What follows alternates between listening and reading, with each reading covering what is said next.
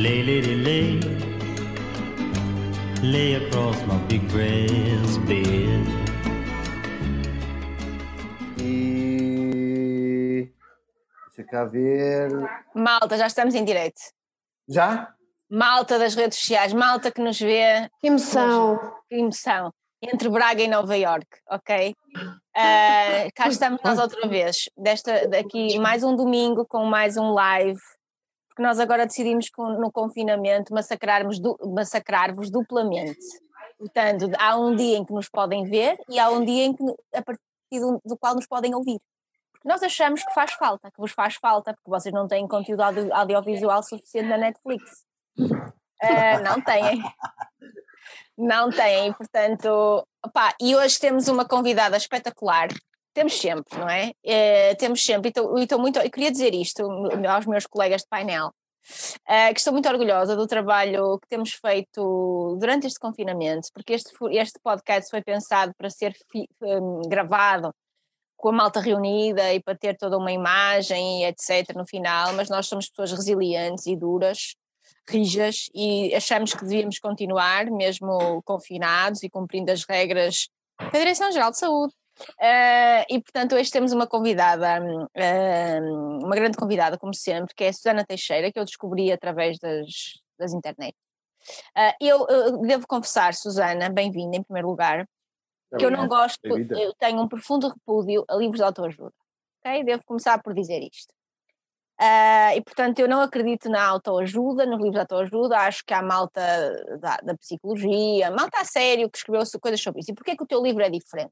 O teu livro Nunca Desistas de Ti. Em primeiro lugar, porque tu és uma jovem uh, e porque houve várias coisas na tua história com as quais eu me identifiquei e há algumas coisas no teu livro, vou aproveitar para mostrar às pessoas, que vai na terceira edição, o livro da Susana Teixeira, Nunca Desistas de Ti, está disponível em todas as livrarias, supermercados, UCs da vida, etc.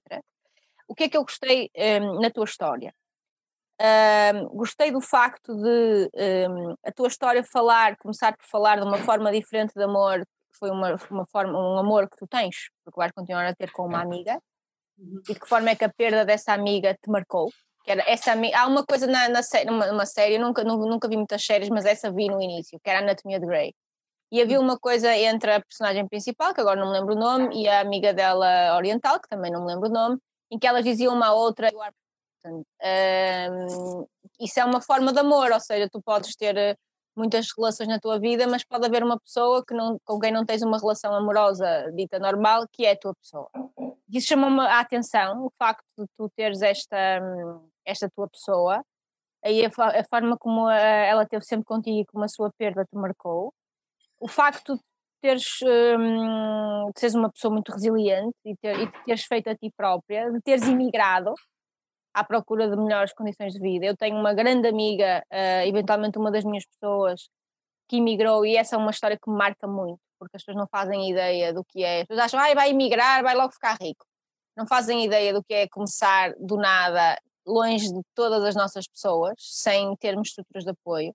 E depois gosto porque o teu livro é um livro de pequenos textos, pequenas, de pequenos pensamentos, é altamente pessoal, é um ato de coragem, porque não, é, não são balelas, são coisas que tu sentiste, e tem muitas flutuações. Mesmo sobre o tema do amor, tens muitas flutuações, tens flutuações em que acreditas, em que, em que estás mais no momento de entrega, em que estás mais empoderada, uh, e depois selecionei aqui algumas passagens para, ir, para irmos lendo. E eu gostei disso, ou seja, porque é altamente humano, não, não é conversa fiada, são coisas que tu sentiste, e momentos diferentes, e que provam que tu, em momentos diferentes, pensaste coisas diferentes. Tiveste comportamentos diferentes e, portanto, foi isso que me chamou a atenção, além de que está bem escrito e se lê bem.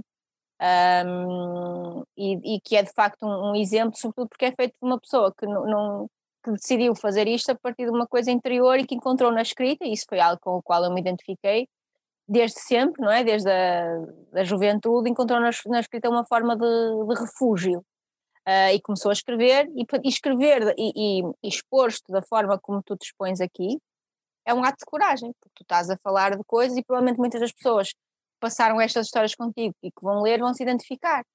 Um, e tu estás a assumir que amaste, que não amaste, que esqueceste, que odiaste, que te desiludiste, um, que variaste de opinião e, e, isso é muito honesto e portanto dentro daquilo que poderia ser considerado nas rubricas ou nas rubricas, como quiserem, um livro de autoajuda, eu acho que isto é mais do que é um, é um exemplo de, de uma pessoa jovem que tem uma história de vida que quis partilhar, que não tem a pretensão de fazer da sua história de vida um exemplo, mas também não se imiscui de incentivar os outros a nunca desistirem de si, porque o teu livro chama-se Nunca Desistas de Ti. Portanto, depois desta introdução, Susana, fala-nos de ti, fala-nos então, conta-nos tudo. Olha, uh, primeiro deixa-me agradecer-te pela interpretação uh, bonita que tu fizeste e, e pela forma como tu aceitaste aquilo que eu escrevi, uh, porque há vários tipos de interpretação e isso hoje em dia é um, é um dos, dos problemas da sociedade, é, é esse mesmo. É a interpretação e a forma como as pessoas interpretam um, aquilo que, que, leem e aquilo que, que, absorvem do dia a dia. E nem toda a gente absorve e abraça as coisas da mesma maneira, não é? Aquilo que eu escrevo uh, para ti teve todo esse impacto e, e graças a Deus uh, para a maioria das pessoas, ainda não tive uma opinião negativa em relação ao livro, que é positivo, Uh, mas deixa-me dizer-te que de todas as opiniões que eu já ouvi diretas sobre o livro, um, agora tocou-me um bocadinho ouvir-te uh, falar dele, porque tu expressaste exatamente aquilo uh, que eu quis transmitir no livro, é? começaste por dizer e bem que este livro nasceu desta história, não é?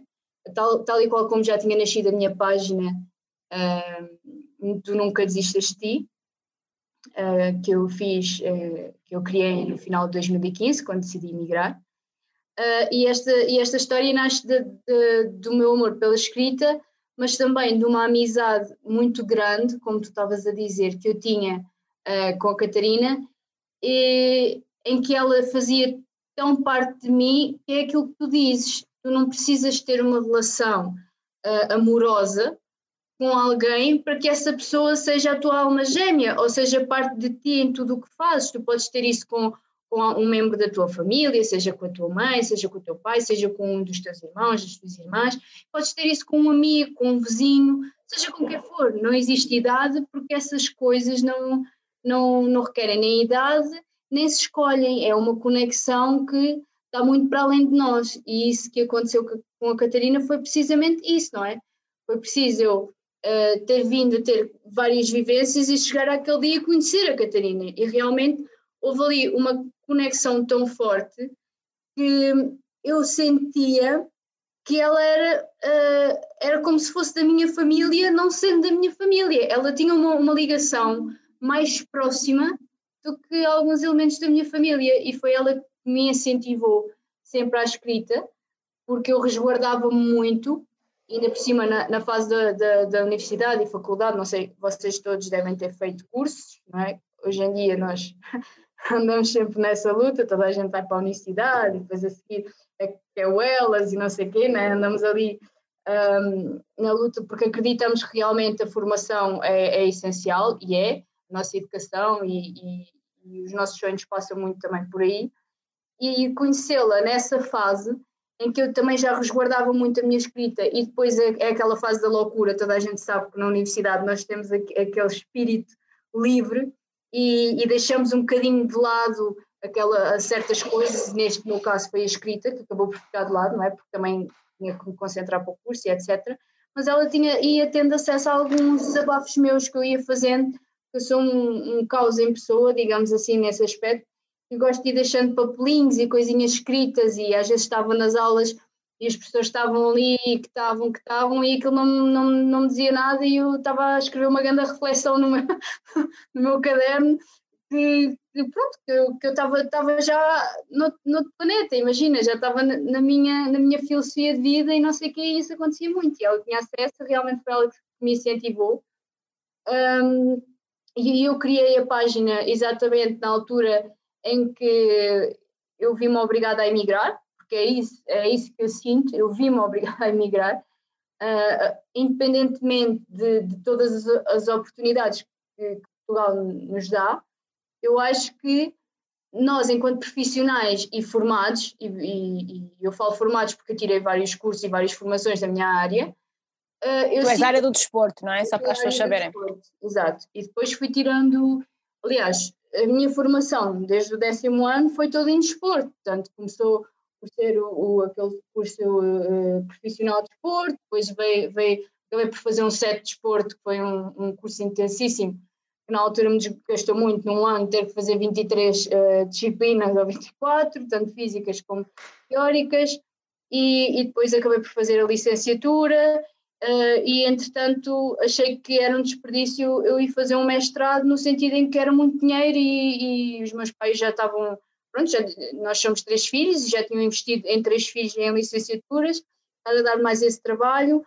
E, e infelizmente o, o dinheiro é, é, uma coisa que pronto, em Portugal ainda é preciso ainda é preciso investir muito uh, a nível monetário para se conseguir tirar uh, boas formações e bons cursos e, e, isso também me impediu um bocadinho. Acabei por, por me jogar ao trabalho, depois, depois da licenciatura. Aliás, eu, três meses antes de acabar a licenciatura, uh, havia uns professores que já me tinham arranjado, e isto é verdade, já me tinham arranjado emprego. Eles, eles próprios reconheceram que e vieram ter comigo e disseram: Susana, há um, há um emprego para ti em tal sítio, um, estás disposta a aceitar? E eu nem sequer pensei duas vezes, aceitei uh, fui gerir um ginásio, um ginásio numa localidade super pequena, um, foi uma experiência ótima, mas que não me foi recompensada um, monetariamente, porque eu fui fazer primeiro o estágio profissional, não é? E, e ganhava uns míseros 600 euros, um, que ia dando. É bem do que falas, os estagiários são muito, são muito pouco reconhecidos, tá? Vale que eu tenho uma esposa que me traz gin tónico. Ah! Estúpido! Uau! E, e na altura foi, foi muito complicado, pronto. E, e nesse sentido depois eu, eu, decidi emigrar. Não é que não houvesse oportunidades, porque eu, eu era da zona de Lisboa e cresci na zona de Lisboa e havia, e havia oportunidades, nas cidades há mais oportunidades e havia oportunidades com certeza.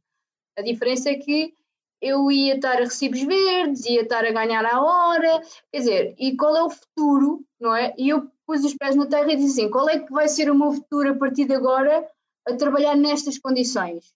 Será que eu vou ser independente ou vou ter que morar na casa da minha mãe ou do meu pai? Quer dizer, ao morar na casa, percebes? Começas a criar uma série de situações e questões à tua volta que a, a, a, decisão e assim que a oportunidade chegou foi, foi de emigrar. E depois depois de estar aqui e, e o facto de. Estás da Suíça, não é? Uh, uh, surgiu uma oportunidade porque, entretanto, eu tinha, tinha uma colega que tinha estudado comigo, também feito um dos cursos de Porto que tinha aqui família, já a conhecia há uns 10 anos ou mais. Uh, nós morávamos relativamente perto e ela na altura não quis ir para a universidade. Quando eu fui para a universidade, ela não quis. Ela optou logo por vir para a Suíça trabalhar porque achou que aquilo pronto, era melhor para ela. E acabou por ir ficando e depois ela convidou-me para vir experimentar três meses. Eu vim experimentar três meses porque estava numa angústia enorme e fui mesmo, disse mesmo, olha, eu vou. Eu não tenho nada a perder. Tinha perdido a minha relação, já tinha ido à vida.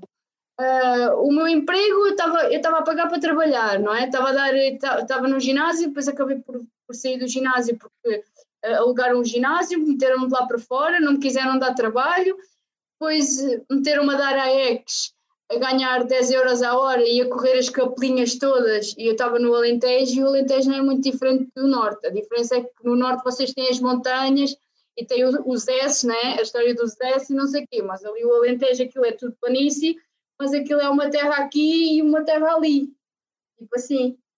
Então eu tinha que correr as terrinhas todas, chegava às escolas e as crianças não tinham, não tinham condições, não tinham material, etc, etc. E epá, tudo isso revoltou-me. Eu disse, é, isto está live, posso dizer?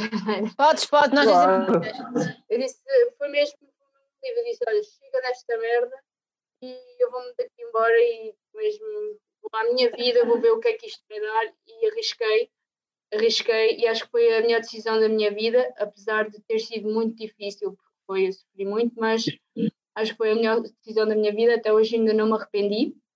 E Só desculpa dizer palavrões, é sempre merda, não é? Só, só desculpa. Quando se diz um palavrão, nunca se pede desculpa. Ou se diz, pois, ou não se diz, pá. vamos botar aqui. Eu vou, posso contar uma história Estás à desporto. vontade. Conta? Adriana, conta uma história. É, portanto, conjuga desporto com palavrões. Eu, eu jogava rugby em, em Arcos de uma história do Adriano. Este homem é o histó- Esta é, esta é a rubrica Histórias do Adriano. Devíamos ter um jingle para isso. Olha, olha. Como é que fazes o som? Mete o jingle. E então o que é que se passa? Estamos em Arcos de Valdevez, uma terriola do interior, do, do, do Minho, Puno, eh, mas tem uma equipa de, de rugby e, e- e joga, joga nas divisões mais altas do, do- do Campeonato Nacional Português. Nós fomos jogar a Cascais e tínhamos um jogador, um pilar, um pilar não, uma segunda linha, que era da claque dos Pedragões e tudo mais, e envolves lá num, num sururu com um gajo do Cascais. E o gajo do Cascais, no meio daquilo tudo, né, eles lá pegados, quase que davam socos, não sei o que, e o gajo virou-se para o nosso jogador: Olha, tu, sabes o que é que tu és? És um estúpido. E o, e o, meu o gajo da nossa equipe: É, não sou o teu pai, vai furar, e não sei o que, essas coisas. Era essa a És história. um parvo. O gajo chamou-o estúpido, mas ele estava mesmo a enxovalhá-lo com aquele insulto, foi uma coisa terrível. Estava furioso. Mas a Susana, não obstante ser da região de Lisboa, andou pelo Alentejo, portanto também aprendeu a dizer das boas. Também. É cabrão. Olha, eu vou, eu vou ser muito sincera. Eu nasci. hum, a minha mãe eh, não é no norte, mas o meu pai é. Mas aquilo é um bocadinho o inverso. A minha mãe, se vocês ouvirem falar, pensam que ela é do norte e o meu pai pensam que ele é do sul. Porquê? Porque a minha mãe é muito à base dos. "Oh, caralho, As vírgulas. E então eu cresci muito eh, nessa, nessa, Essa onda. diversão vocabular. Exato, eu cresci muito nessa onda. Portanto, a mim eu não estranho, se bem que eu tento ter alguma, alguma, algum respeitinho, não é? Alguma- e tento manter, mas às vezes sai, por exemplo, às vezes aqui, eh, aqui ninguém percebe muito português, né? só se for outro português que perceba. Se bem que às vezes os suíços, como trabalham muito com os portugueses, já vão sabendo aquelas, aquelas palavrinhas, Aquelas palavras-chave. Então, mas às vezes, às vezes, por exemplo, quando estou quando estou assim irritada com alguma coisa, manda assim uma daquelas mesmo fortes e depois rimo do tipo, ah, ainda bem que não sabes o que é que quer dizer, mas, mas é a mesma forma de alívio, estás a ver? Mas, Olha, diz-me uma coisa, em que zona da Suíça é que tu estás? eh, eu estou no cantão de, Schwyz, que é, é um cantão alemão, mai- que fica mais ou menos a 40 minutos de Zurique, 40 minutos de Luzerne, portanto é mais ou menos ali o centro. Ok, e estás a trabalhar na área do desporto? Não, eu não estou a trabalhar na área de desporto, estou a trabalhar na, na área da, vocês chamam em Portugal da área da restauração, nós aqui eh, temos que é a gastronomia, pronto, mas na área da gastronomia, eu também cresci nessa área, os meus pais tinham, tiveram um restaurante e tiveram uma pastelaria, restaurante e café, tudo junto, com, tiveram um negócio assim grande, eu cresci nessa, nesse, nesse, nesse meio, Uh, e depois, quando me foi dada a oportunidade para vir para aqui, também era para vir trabalhar uh, para um restaurante, também como ajudante, não é? Porque quando eu vim não sabia a língua, eu vim para o cantão alemão, eu não, não sabia falar alemão, tive que aprender. Portanto, no início foi difícil e os suíços não gostam de falar eh, inglês, gostam de falar a língua deles, que não é alemão alemão, é alemão suíço. Portanto, é a mesma coisa que tu ires para os Açores e lá ia falar português só fala, e, tu- e só tens que falar e- açoriano com aquele sotaque e com aquelas expressões, portanto é quase a mesma coisa. Ah, e aqui eles são muito rígidos nisso e, e tu tens que aprender e tens, e se não aprenderes a língua um, és excluído, não é? Acabas por eh, ir fechando e não abres caminhos, etc. Mais ou menos. como é que chegaste ao livro? Tu tinhas a página, tu foste contactada, procuraste editora, como é que tu chegas ao livro? Pronto. Concluindo a primeira história, porque depois eu sou assim, vou deixando histórias para concluir. Ah, ainda referente à tua primeira pergunta e no contexto dela, depois quando cheguei aqui criei a página e a página foi tendo uma expansão enorme. Ah, eu, ia partilhando diariamente pensamentos, textos, etc. E as pessoas começaram a partilhar, a partilhar, a partilhar. Em 2018, a página ah, teve um crescimento enorme. Porquê? Porque em 2018 foi quando eu perdi a Catarina. E hum, em 2018 eu ainda estava muito no meu luto. E nesse processo de luto eu senti a necessidade ainda de desenvolver cada vez, cada vez mais e de escrever cada vez mais e de meter cá para fora cada vez mais. Percebes? E isso fez com que também as pessoas nessa altura uh, se começassem a identificar, uh, começaram a partilhar e então foi a partir daí que as redes sociais começaram a explodir, principalmente o, o Instagram, explodiu em 2018. Uh, foi mais ou menos nessa altura que eu comecei, imagina, eu estava eu quando iniciei, pronto, houve ali uma, uma fase em que tive ali entre 15 mil, 16 mil, 20 mil seguidores e depois de repente eu perco o controle e dá um boom enorme e orgânico. Uh, para quem não sabe, orgânico é quando tu não tens que pagar nada na internet, acontece naturalmente, e há um crescimento a pique e começa a haver muito contacto das editoras comigo nessa altura para que eu, para que eu lance um livro. Só que eu nessa altura tinha aí à volta de 30, 35 mil seguidores, não tinha mais. E para além disso eu não estava preparada para lançar um livro, eu estava a fazer um luto um, e, e, não estava na fase de pensar sequer no projeto do livro. Se bem que isso já era um sonho antigo, mas que eu nunca disse, olha, vou realizar agora, ou é isto que eu quero. Não, eu quando fiz a página, o sentido era, um dia esta página será um livro, mas quando, eu não sei, mas um dia vai ser. Mas eu não trabalhei para, ah, agora quero e não sei o quê. Não, eu fui continuando a trabalhar, eles começaram a entrar em contato comigo, eu fui rejeitando propostas um, e, e disse fui aberta com eles, disse, olha, eu neste momento não estou, não estou na, na onda, não estou na vibe, estou num luto, vocês têm que respeitar isso e quando eu estiver uh, preparada eu volto a entrar em contato. Houve uma editora que andava pelo Instagram, a Caça de Talentos, e que me contactou também, e de todas as pessoas que me contactaram, ela foi a pessoa com quem eu tive mais, mais conectividade, conexão. exato, conexão. E, e, pronto, e na altura eu disse a ela, Rita, um, eu não estou preparada, estou a fazer um luto, mas eu assim que estiver preparada, uh, eu entro em contato contigo, porque vai ser contigo que eu vou fazer o livro e eu tenho todo o gosto de o fazer contigo. Ela na altura estava numa outra editora e por acaso quando eu entrei em contato com ela, ela já tinha mudado, eu não sabia, um, e eu entrei em contato com ela no, no final de ora, para aí final de 2019. Uh, ah, eu estava a passar por um período, uh, entretanto apareceram uns problemas de saúde graves e eu nessa altura ia fazer cirurgias uh, e ia ter um período ali de seis meses em que eu ia fazer duas cirurgias e ia estar muito parada.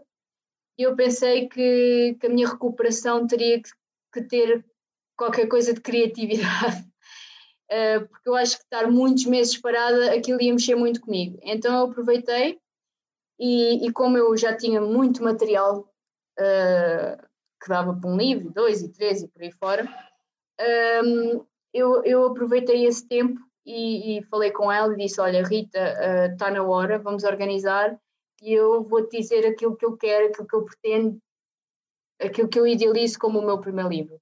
Depois, a partir daí, eu fiz um, um documento um, dentro daquilo que eu queria que fosse o, o estilo do meu livro e, e, pronto, e foi logo aprovado assim que foi aprovado pela, pela editora. Uh, a Rita, por acaso, estava a trabalhar na, na editora da Leia, a oficina do livro, foi um acaso. Se ela estivesse a trabalhar na editora do Zé da Esquina, teria sido a editora do Zé da Esquina, porque eu queria fazer com ela, não tinha nada a ver com, com a empresa. Um, e, e, pronto, e, e, ela por acaso estava a trabalhar na altura na Leia, uh, assinei contrato com a Leia, como autora da lei agora durante pelo menos os próximos cinco anos. Um, e, e, pronto, e o processo depois surgiu super natural. Uh, e a coisa do, do, do, livro, depois o processo do livro, do, tem, ah, existe uma equipa enorme, não é? Uh, o, o, aquilo que eu escrevo é o sumo, mas depois existe toda, toda uma, uma seleção do meu material, existe uh, ali uma coesão, eu dou mais ou menos as direções, eles dizem-me, Susana, isto vai funcionar, isto se calhar não vai funcionar tão bem, e depois isto é tudo um trabalho de equipa, e que eu acho que correu super bem, e um, eles foram muito, foram espetaculares porque não fizeram praticamente alterações uh, da minha linguagem e do meu estilo de escrita, o, o que foi muito bom, portanto, os meus textos não sofreram grandes alterações a, a esse nível, e isso é bom porque uh, é aquilo que, que, as pessoas também estão habituadas no dia a dia, nas minhas redes sociais. Um, e pronto, e uh, combinámos em. Eu, eu tive a ideia de fazer ali um, o primeiro capítulo, um, contando um bocadinho a história também para, para introduzir às pessoas a ideia do livro, um bocadinho a minha história de vida. Na altura tinha-se pensado em. Eu, eu, eu, eu, tinha escrito a minha, a minha história de vida de uma forma mais detalhista, que acabámos por retirar porque seria um livro muito grande. Um, e, e, quando eu entreguei o documento, o documento tinha aí umas 316 páginas, qualquer coisa como isso, e depois nós tivemos que reduzir para ser um livro pequeno, o livro seria que ele fosse algo um, com que as pessoas tivessem fácil acesso. Ou seja, fazer um livro grande tem custos, tem certos custos, que fazer um livro mais ou menos não tem esses custos. Ou seja, podia fazer um livro muito grande, com muito conteúdo, que poderia depois custar às pessoas 15, 16, 17 euros. E o, a minha ideia é que o meu livro chegasse a quase todas as pessoas e mais algumas. A minha ideia com o livro não foi ganhar dinheiro com o livro, mas fazer com que a minha partilha chegasse a mais gente. E para isso eu tive que criar um livro mais pequenino, tivemos que criar um livro mais pequeno, mas que, exatamente, mas que ele fosse de alguma forma que eu, que eu tivesse um, um, um acesso monetário mais, mais fácil. Susana, tu falaste do crescimento, do crescimento orgânico muito, muito considerável da tua página em relativamente pouco tempo uhum. e eu fiquei bastante curiosa uh, relativamente a isso. Tu, a que é que atribuis o, o facto de tantas pessoas se terem identificado contigo? Um, terá sido pelo facto de, do, do luto que tu já referiste várias vezes? Uh, será pelas questões sentimentais. O que é que tu achas que ressoou uh, tanto nas pessoas para, para que isso tenha tido um boom tão, tão rápido?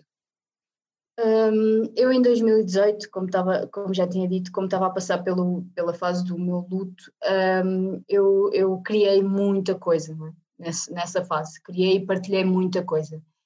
E criei uh, coisas muito profundas, muito intensas e que, porque esse é o tipo de escrita que eu tenho e que leva muito à reflexão.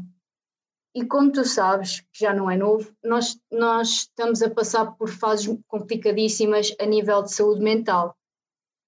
Uh, por todas e, e, mais algumas razões. Há, há, pessoas que têm depressão porque perdem os trabalhos, há pessoas que não são felizes nas relações que, têm, há pessoas que têm problemas no emprego, uh, há pessoas que. Todo, todas as, as coisas que tu possas imaginar.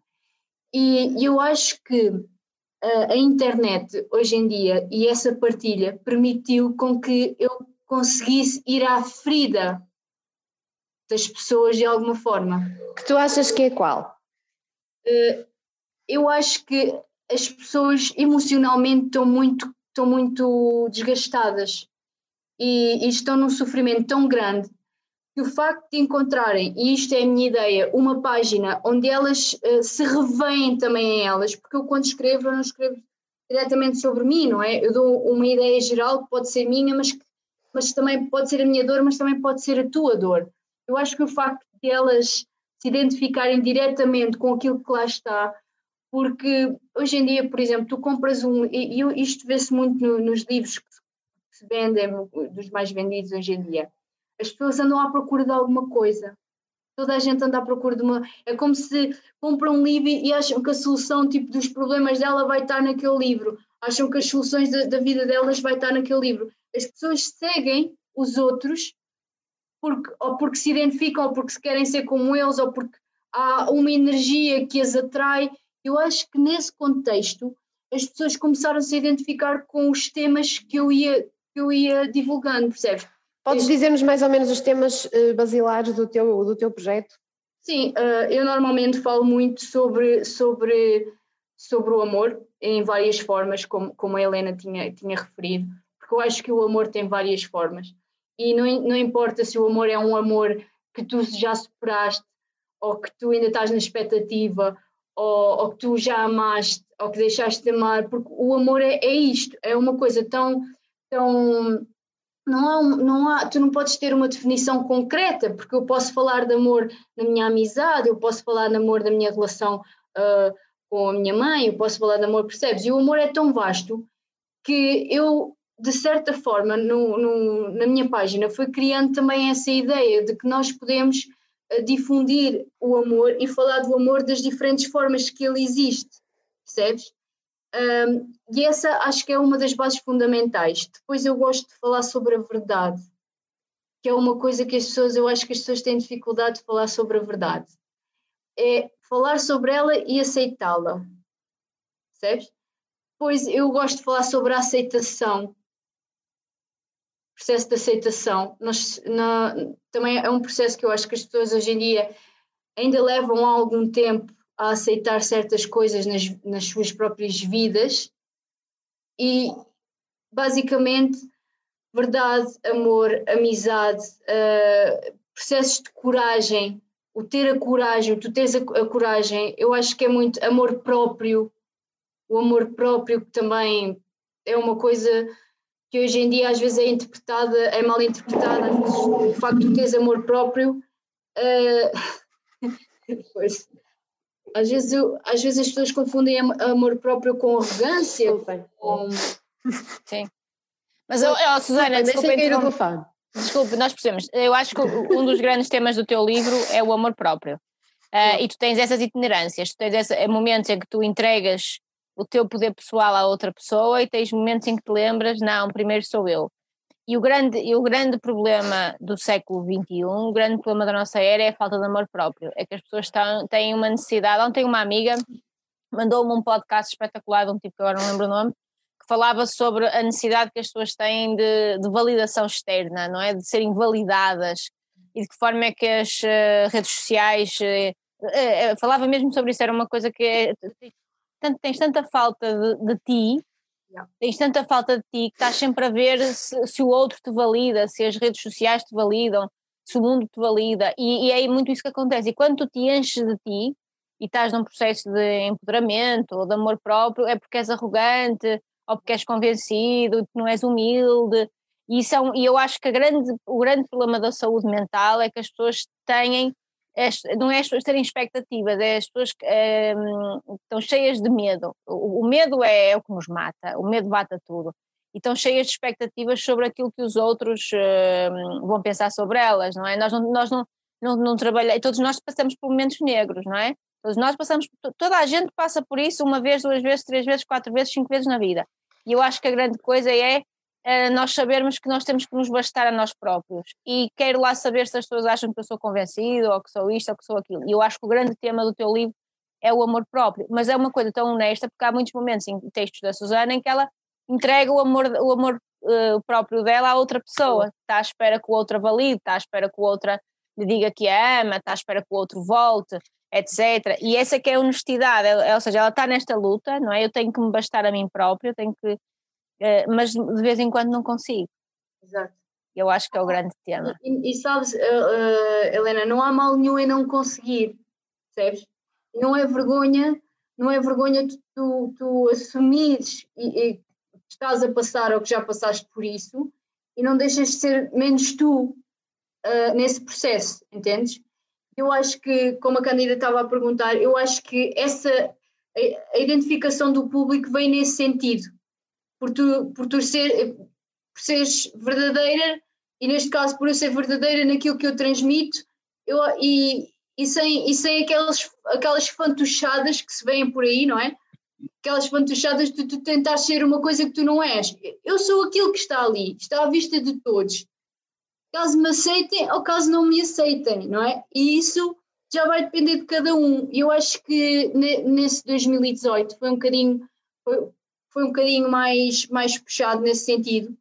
Uh, eu acho que cada vez mais as pessoas estão mais deprimidas e isto agora com a, com a pandemia então é, é para esquecer. Acho que veio então destapar o véu uh, de muitas pessoas que andavam aí, tipo com, com vais ao, ias ao Instagram e vias grandes vidas e, e porque as pessoas acham que a vida hoje em dia é Instagram e Facebook. Não, não é. A vida é aquilo que eu faço para além do nunca desistas de ti, que ninguém sabe o que é e que também não interessa porque é a minha vida, e é isso que as pessoas têm que aprender a fazer também com o Instagram e com o, Facebook delas e com as redes sociais, não é? Uh, que é, opa, nós não, não temos que ser todos uh, tipo conhecidos e socialites e ter, não, não, aliás, quem dera a muitos que o são, se eles tivessem um bocadinho da privacidade que nós temos de poder ter as nossas vidas, que é mesmo isto.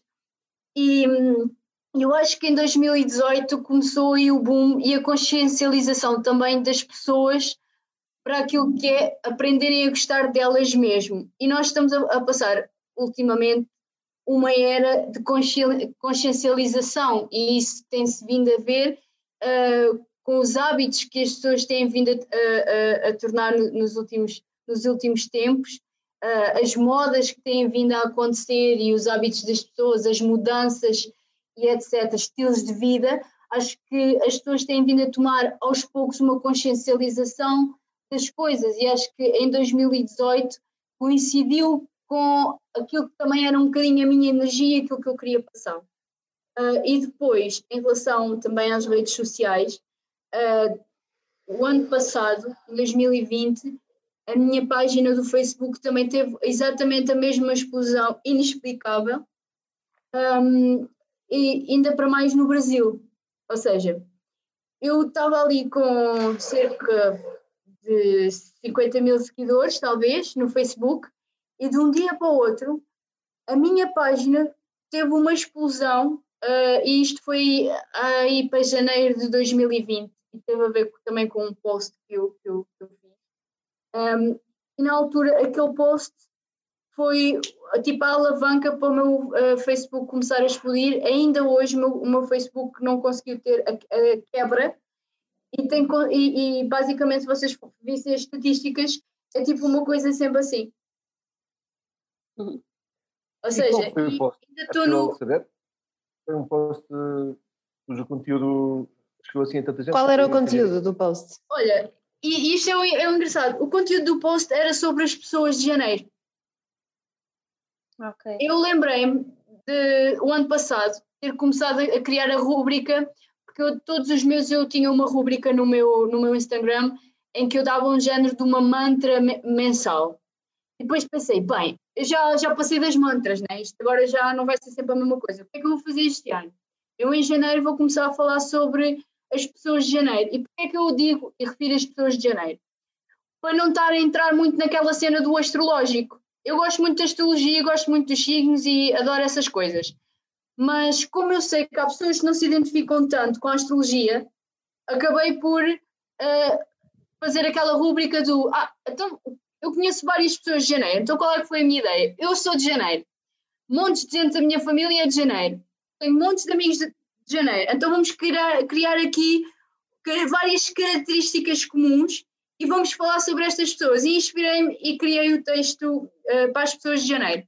E depois fiz sucessivamente para as pessoas de fevereiro e, entretanto, uh, o ano passado acabei por já não desenvolver março, abril, não sei o quê, porque, entretanto, veio a pandemia e eu estava também no lançamento do meu livro e acabei por não desenvolver esta rúbrica. Eu fui buscar novamente este ano e que já já desenvolvi tipo, até o final de dezembro, que eu vou postando todos os meses esta rúbrica das pessoas. Então, onde é que eu me fui inspirar? Em todas, em todas as pessoas que eu conheço e que fazem anos nestes meses. Ou seja, este é o mês de quem? É o mês da A, B, C, D, e eu conheço esta pessoa. Então, concentração, vamos lá analisar esta pessoa. Eu já, já andei à escola com esta pessoa, já, já estudei com esta pessoa, esta pessoa. Então comecei a analisar, percebes? E então, mais ou menos, esta rubrica que foi criada assim e explodiu precisamente por uma coisa que eu não fazia ideia nenhuma, foi esse post. E esse post, eu agora não sei dizer, mas chegou a, a, a atingir mais de 2 ou 3 milhões de partilhas e posso dizer que o meu, o meu Facebook atingiu uh, uh, 12 milhões de, de, de, de contas. Interações. Interação, de alcance um, que foi o máximo que ele atingiu até agora, e isto foi desde um processo desde o ano passado até agora, estamos a falar da estatística de um ano. Um, neste, neste momento uh, existe sempre uma, uma estatística mensal e eu vou-te mostrar, hum, vocês se calhar não, não, não, não estão dentro disso, não têm ideia, um, e eu vou aqui às estatísticas neste momento para vocês verem um, quantos milhões é que está a atingir neste. Um, conseguem ver? Sim, Uhum. 6,98. 6 milhões de pessoas que no, no prazo de, de 14 de fevereiro. 6 Confere. milhões de pessoas, não é? 6 milhões, quase 7 milhões. 6,98. Ah, Não, benfiquista. Ocorreu-me dizer. Desculpem. e hum, isto são Mas estatísticas. agora com esta passagem neste podcast, acho que vai chegar tranquilamente aos 20 milhões, Aos 20. no mínimo. Não sei, é- eu não, não gosto de pensar em números e não penso em números, mas a verdade é que eles existem e por mais importância que eu não lhes queira dar, eles devem significar alguma coisa, não é? Ah, mas não sei se Claro. Como é que relacionas com isso? Com o facto de estar a chegar a tanta gente e haver tantas interações e a tua mensagem, que era uma coisa tão pessoal, estar a tocar em tanta gente? Olha, é Sentes a responsabilidade da, da mensagem que estás a transmitir?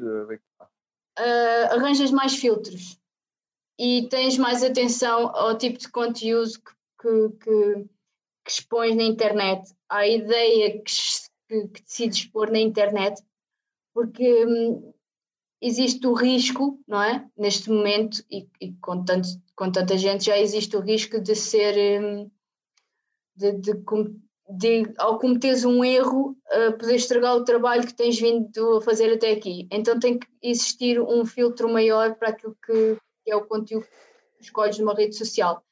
É assim, por exemplo, eu posso ter a minha opinião sobre um assunto. Uh, e tenho, porque eu sou a Susana Teixeira, não é? Sou uma pessoa e tenho, também tenho as minhas opiniões sobre certos assuntos e sobre certos temas. Mas tenho que saber uh, que se calhar uma coisa é partilhar no meu, no meu Instagram a minha opinião sobre um certo e determinado assunto e outra coisa é gerar uma polémica na minha página que não foi criada para isso, percebes? E nesse sentido é, é preciso saber filtrar com inteligência aquilo que se pode partilhar ou não.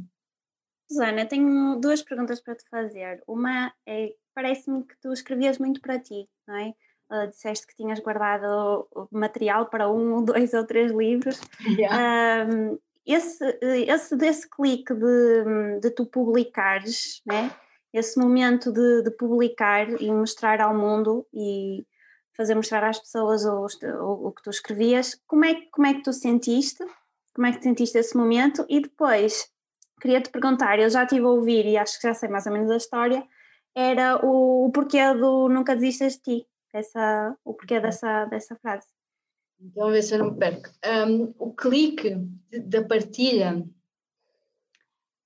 Uh, pronto, foi incentivado, como eu já tinha dito, uhum. uh, depois eu acabei por ganhar essa coragem, mas foi muito difícil eu partilhar uma coisa que era tão minha e eu de repente partilhar com os outros, porque imagina, é a mesma coisa que tu abris a porta do teu mundo e deixares toda a gente entrar e vasculhar e ler aquilo que tu és, aquilo que tu sentes, aquilo que vai na alma, e então essa, essa isso no início, e ainda bem que pergunto, perguntas isso, Ana, porque é a primeira vez que alguém me pergunta isso, foi muito difícil para mim. Porque como é que tu, uma coisa que é só tua, tu de repente abres, ganhas a coragem de abrir, mas depois já não consegues fechar. Acabou. A partir daí, percebes? Porque é o teu mundo e a partir do momento em que tu te abres, naquele momento já não consegues, já não consegues voltar atrás. E foi muito difícil para mim, e eu já contei isto já confessei isto em outro podcast também que fiz e agora há pouco tempo, um, numa entrevista com, com, com a editora. Uh, eu, quando iniciei a página, eu iniciei a página no anonimato. Eu queria Nunca Desistas de Ti, mas eu não, não, não me identifiquei como sendo a Susana Teixeira, a autora do Nunca Desistas de Ti. Portanto, o Nunca Desistas de Ti existia, mas ninguém sabia quem é estava por trás dele. Só que depois uh, as coisas foram, foram acontecendo tão bruscamente que chegou ali um ponto em que as pessoas já, já se usurpavam daquilo que era o meu trabalho e identificavam-se como autores daquilo que eu escrevia. Noutras páginas, faziam copy-paste, faziam não sei o quê, e depois aquilo era, perdia-se perdia um bocado o controle. Então houve um dia que, que aquilo revoltava-me tanto, que era o meu trabalho, que eu disse assim, que se foda, olha para mesmo, que se foda, eu agora vou ter, eu vou ter que, foi mesmo, foi mesmo assim, eu agora vou ter que, que me identificar e vou Falar ter que meu nome. e estou-me a cagar, que é mesmo assim, e seja aquilo que Deus quiser, olha, se gostarem, gostaram, se não gostaram, ponham-se a andar, aquilo, aquilo é meu, meu. Eu agora, epá, e foi através, e foi um bocadinho nessa onda que eu, houve um dia que, que partilhei com os meus seguidores quem eu era, postei uma foto, expliquei-lhes porque é que eu não o tinha feito anteriormente, disse-lhes eles que estava na altura, porque havia já muito copy da- das, das minhas coisas e não sei o quê. Um, e, e a partir daí, pronto, a partir do momento em que eu me assumo, começo a assinar as minhas publicações e, e pronto, e a partir daí já, já ah, acabou-se o medo, independentemente. Foi, acho que tu só tens medo ao início, é aquela história de nós temos muito medo, muito medo, muito medo, mas depois quando metes lá o pezinho, o medo acaba, parece que ganhas assim um impulso e não sei o quê, acho que isso aconteceu comigo. Em relação ao Nunca Desistas de Ti, pronto, um, a Lena sabe, leu o livro, né? Uh, em relação ao nome, teve a ver com, com o facto de quando eu emigrei uh, e quando me despedi da minha, da minha melhor amiga, uh, ela usou uma frase uh, e ela sabia porque é que eu estava a usar na altura e disse, por favor, nunca desistas de ti. Promete-me, nunca desistas de ti. Eu na altura, ela, ela sabia porque é que eu estava a dizer e eu sabia porque é que ela o estava a dizer, e, mas aquilo, houve qualquer coisa que mexeu comigo naquela altura porque foi de uma violência tão grande o facto de eu ter que deixar tudo e todos e a decisão que eu estava a tomar foi de uma violência tão grande emocional para mim hum, que eu acho que eu quando cheguei aqui à Suíça e quando me vi sozinha hum, eu trazia muito poucas bagagens é o que eu digo, eu, para- eu para mim não trazia bagagens nenhumas a não ser essa frase que ela me tinha dito naquele dia, sabes? E acho que foi isso que me fez com que eu não me esquecesse de quem eu era, pelo motivo que eu tinha vindo, que me tinha trazido até aqui. E depois, quando eu decidi criar a página, eu criei com o nome Nunca Desistas de Ti, tinha, tinha, sido, tinha sido por ela, e eu achei que era a frase ideal, era o nome ideal para o meu projeto e que tinha tudo a ver com, com a nossa ligação e com aquilo que ela me tinha dito. E esta frase tinha tudo a ver com o meu passado também porque eu já tinha tentado desistir de mim várias vezes. Porque a pessoa que eu era há muito tempo atrás não é a pessoa que sou hoje, percebes? Uhum. O facto de ela saber isso e o medo com que se calhar eu desistisse de mim, percebes? Ou tentasse desistir de mim novamente, fez com que ela me dissesse aquilo. E aquilo marcou-me de tal forma que, que eu decidi criar a página. Ela ainda era viva quando eu criei a página.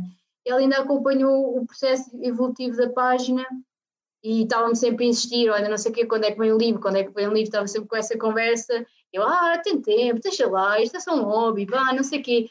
Eu estava sempre a tentar me desviar um bocadinho do meu caminho, que no fundo acabou por acontecer, pronto, eh, mais cedo do que, do que aquilo que eu estava à espera e impulsionado por um motivo que eu também não estava à espera, que acabou por ser a falta dela, não é? A falta física dela e o, facto dela partir é que me levou hum, a ter esta coragem e dizer não, agora eu devo-te isto e é por eu te dever isto que eu tenho que o fazer. Olha, Susana, hum, tu achas que. Eu também perdi um grande amigo. O meu melhor amigo também faleceu há cinco anos. E hum, eu senti, quando, quando, quando ele faleceu, eu acho que o meu luto só está a acabar agora, se queres que te diga. Já passaram, já passaram cinco anos e acho que só há muito pouco tempo, há uns meses, é que eu eh, deixei de ter a, a necessidade de estar sempre a falar dele e de estar sempre a, a, a- a partilhar aquilo e, de- e falava, falava disso várias vezes e, e tinha muito essa necessidade. Um, porque realmente quando, quando morre um grande amigo uh, é como se morresse, morre um bocado do nosso passado, morre o nosso futuro também, morrem as festas de anos, a gente pensa, olha para a frente, pensa, ele não vai estar aqui na minha festa de anos, não vai estar na passagem de ano, não vai estar a partilhar aqueles momentos todos não, e depois tudo o que te acontece de bom naquele dia não está ali aquela pessoa. E portanto isto demora muito tempo, demora mesmo muito tempo a, a passar e as pessoas dizem tens que ultrapassar isso, mas eh, não é assim, não é nos meses que se ultrapassa uma coisa destas. Tu sentes que a perda assim de um grande amigo, sentes que a, a perda da tua amiga te, te aprofundou o teu compromisso de continuares com o teu projeto? Uh, eu senti isso quando, quando, quando faleceu o meu, o meu melhor amigo. Eu, eu tinha uma carreira da qual eu desisti porque eu senti, senti-me muito comprometida com quase com o meu destino, digamos assim, de que, de que eu não estava a cumprir aquilo que eu realmente tinha nascido para fazer e que quase depois de ter perdido aquela pessoa eu já não tinha desculpa para, para não arriscar, sabes? Uhum. E senti isso muito no teu projeto e de, de, quando, quando falas disso, de certa forma o, o, a motivação que ela te dava, o facto de acreditar, de acreditar em ti, de acreditar que tu conseguias, uh, sentes que te comprometeu um, a, dar passos concretos para que isto funcionasse, para que isto vendesse, para que conseguisses publicar, dar continuidade? Uhum. Opa, essa, essa ideia é interessante um, e essa reflexão é interessante porque realmente é isso. A, a, partir do momento em que ela me diz, ou que ela me faz, ela fez-me prometer. A partir do momento em que ela me diz, promete nunca desistes de ti, eu ao dizer sim, eu prometo, eu já me estou a comprometer. E logo a partir daí, indire indiretamente, e sem eu estar à espera eh, sequer do que, é que poderia acontecer no futuro, eu já me estava a comprometer com alguma coisa, que era eu não vou desistir de mim. E eu prometi isso. É? Logo aí uh, foi, foi um, uma, uma base de comprometimento lá com ela e, e, e, com, e, com, e comigo, comigo, neste caso. Uh, a partir do momento em que eu, que eu lanço o projeto e decido, e decido fazer o projeto muito na, na, naquela base que tinha sido, tinha sido a força que ela me tinha dado, etc, etc. E isto acontece, é claro, e, e desde já, não é?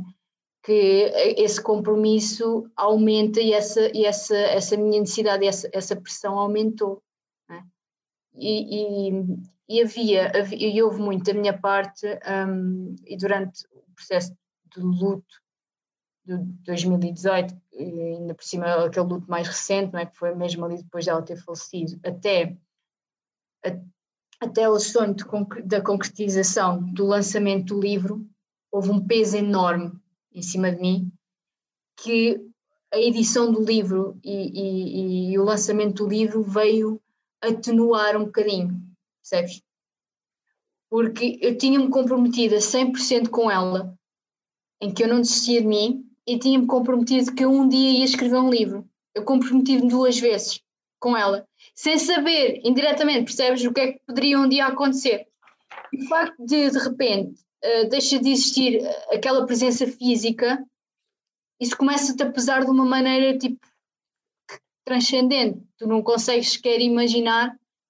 E eu carregava aquele peso diário. Eu prometi, eu prometi, eu prometi. E eu acho que eu só me, só me consegui libertar comigo mesma e, e, acalmar um bocadinho, aliviar um bocadinho e começar então a aceitar o meu luto quando eu realmente lanço o livro e, e, foi logo no dia, aliás, antes dele ser lançado, foi logo no dia que eu, que eu, que eu entreguei o livro à, à editora, porque tinha um, tive ali um prazo.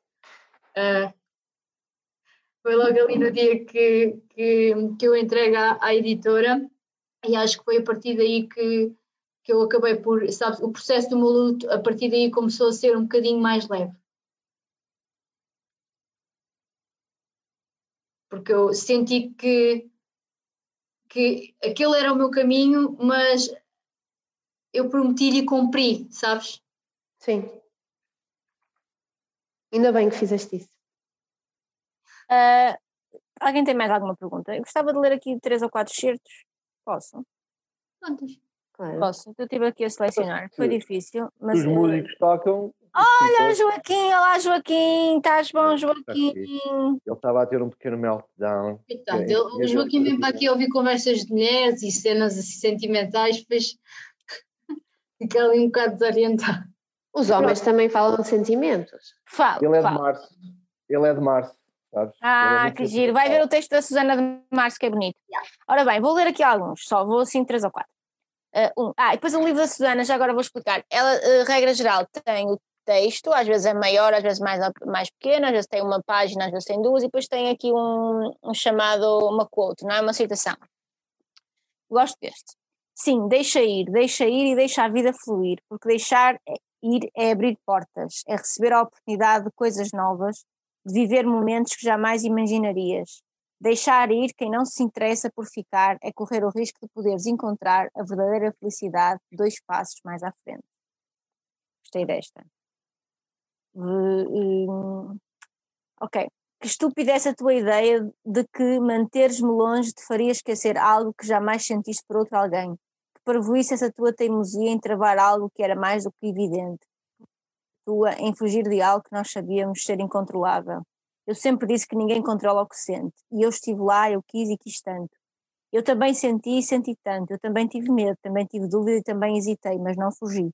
Agora estás só no teu mundo e tu, que tu acreditas ser perfeito, onde achas que és feliz, cada vez mais longe de seres verdadeiramente tu. Cada vez mais longe da coragem, do risco e de tantas coisas boas que poderias estar a viver em pleno agora. Que estúpida essa tua forma de pensar e ver a vida. Mas deixa-me que te diga, sabe tão bem quando alguém nos traz quando alguém nos faz ver o mundo ao contrário. Eh, esta é muito boa, primeiro são só mais dois. Não é medo de me apaixonar, é medo de já não saber viver sem ti, de que os meus dias se tornem vazios na tua ausência, medo de que se crie uma dependência tal que me faça desejar-te mais e mais, dia após dia, junto a mim. Não é medo de me apaixonar, é medo de, que não te, de não te resistir, de te perder. E ainda assim, se eu te disser que não é medo de me apaixonar, minto. É bonito isto. Uh, mais um. Uh, vou tentar que não seja de amor, hein? vou fugir aqui ao amor.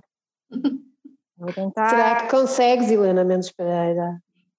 Ah, eu gosto deste. Não é fugir ao amor, mas este é bonito. Porque aí tem uma certa ironia, tem uma certa ironia. Mas, meu bem, quem quer ficar, fica. Quem se importa não vai embora, quem gosta, volta. Quem ama, cuida. Quem gosta de ti vai querer-te sempre por perto. Isto é dedicado a ti, Candida Pinto. Vou começar de novo.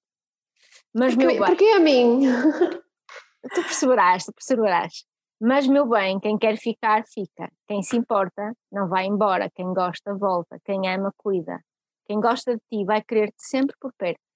Até nos momentos mais difíceis, nesses. Quem se preocupa vai perguntar se estás bem e não, vai e, não vai, e não vão existir ausências prolongadas. Quem sente, fica, cuida e não foge. Quem quer muito, luta contra o medo e enfrenta a realidade. Quem ama não desiste de lutar. E se desistir não significa que não te amava, significa que amar também é deixar ir. Não porque se quer, mas porque por vezes já não existem forças para lutar mais. Quem gosta, quem ama, quem se preocupa não precisa de desculpas. Precisa de estar, de ser, de fazer-se sentir. E neste entretanto, o que realmente importa não é saber de quem tu gostas, é sentir realmente quem gosta de nós. É saber contar pelos dedos quem são os tais, os fiéis, os insubstituíveis os que dão tudo para te ter por perto. É só com eles e só com eles a vida faz sentido. É ter noção de que deixar ir aquele alguém é fermentar um vazio para sempre em nós. Então, se te faz bem, não deixes ir. Se te faz feliz, não deixes escapar. A vida é demasiado curta para perdermos tanto tempo sem viver o que realmente sentimos, sem viver com quem realmente nos faz sentir vivos, soltos, leves, em paz, felizes. Percebeste porque é, é dedicado a ti? Pronto, é Isto tudo era dedicado a mim? Não, filha, era dedicado a ti porque tu és a minha gurua. Eu sei que tu gurua. gostas de mim. És a minha gurua. E então eu. A minha gurua. Pois a minha gurua. Gurua. E portanto, Susana, muitos parabéns pelo livro. Um, o livro é maravilhoso, é muito bonito, é leve, mas é pesado. Um, obrigada pela tua, pela tua coragem, parabéns por. E e sobretudo pela tua frontalidade, por estás aqui perante nós, sem problemas nenhum de dizer o que é que fazes, onde é que estás e que ao mesmo tempo também és escritora. Isso é uma coisa fantástica para uma rapariga nova da tua geração, bonita e que está perfeitamente a borrifar-se e está a lutar pela sua vida, pelos seus sonhos e portanto parabéns por isso. Adriano, temos perguntas no chat? Não, as pessoas estão. no chat. As pessoas estão a ver televisão. As pessoas estão inspiradas, estão a deixar-se inspirar. As pessoas precisam de uma coisa que tu dás, que é inspiração. As pessoas têm medo da verdade, de enfrentar as suas próprias coisas. As pessoas, eu isso eu concordo, as pessoas estão cheias de medo da verdade. O medo da verdade é uma maleita. As pessoas preferem, as pessoas preferem viver na ignorância. A Susana também tem um texto sobre isso. Andei mesmo a ler, eu preparei-me desta vez. Bem, mais alguma coisa? Obrigada, Susana, foto. por teres aparecido. Temos fazer a foto. Ai, temos que fazer a foto, Susana. Faz uma. Agora, ok. Imagina que estás a fazer uma pose, que isto não é o Zoom, É suposto ser com livro ou sem livro? Ah, com o livro. Pode ser. Livro. Põe também, isso. Conseguiste, Adriana? Ficou bem, Adriana? Ficou Ok. muito bem. A Então, Ana Marques Pinheiro parece sempre uma bonequinha de louça. linda, e hoje está com o cabelo lindo. Está lindo. Bem, malta, foi espetacular. Estou sempre igual, hoje resolvi. Vou fechar a boca. Estou sempre ali. Mas ficaste bem, ficaste linda na mesma. Ficaste linda na mesma. Ficaste linda à mesma. No norte mesma. à mesma. Mas dizer que são A lindas. diz aqui. E lindo. E lindo, e lindo. Malta, obrigada, foi espetacular. Susana, foi um privilégio, que tudo corra bem. A seguir vamos trocar uma mensagem no chat para tu me mandares a tua morada e eu te mandar um livro dos meus também. Ahm, e pronto, e continua, e vai na terceira edição, espero que vás mais longe, mas tu, continua a escrever e continua a publicar livros e, essa, e a, a promover essa tua verdade e nunca desistas de ti, é isso, no fundo é isso que nós esperamos, porque fazem falta pessoas com coragem. E avisa-nos quando vieres a Portugal. Nós vamos organizar uma gala entre Braga e Nova Iorque. Já estás convidada. Já estás convidada. É verdade. É Vamos só a nata da sociedade. Bem, que vem, sim. A nossa nata. Nata, pastel, tudo, pastel, bolo de arroz, só nata. do chés, guardanapo, soldador. Malta, obrigada. Obrigada, Susana. Quarta-feira fica disponível o áudio, ma- malta. Ouçam, partilhem. Susana, partilha na tua página também. E opinem. E opinem, partilhem. Não seja- Opinai. Opinai muito. Opinai e pinai também, olha. Não conseguiste aguentar. Não aguentei. Ela é do sul, ela é do sul, não aguenta, não posso Tu falar. disseste duas vezes, tu disseste duas vezes, mesmo a puxar. Opinai, opinai. Tu te veio mesmo a puxar. Vamos sair do Tem ar. que ir embora, tem ali uma criança a chamar por mim. Obrigada. Vai ser pai, vai ser pai agora. Tchau. Beijinho. Tchau. Obrigado, Susana. Beijinhos, obrigada.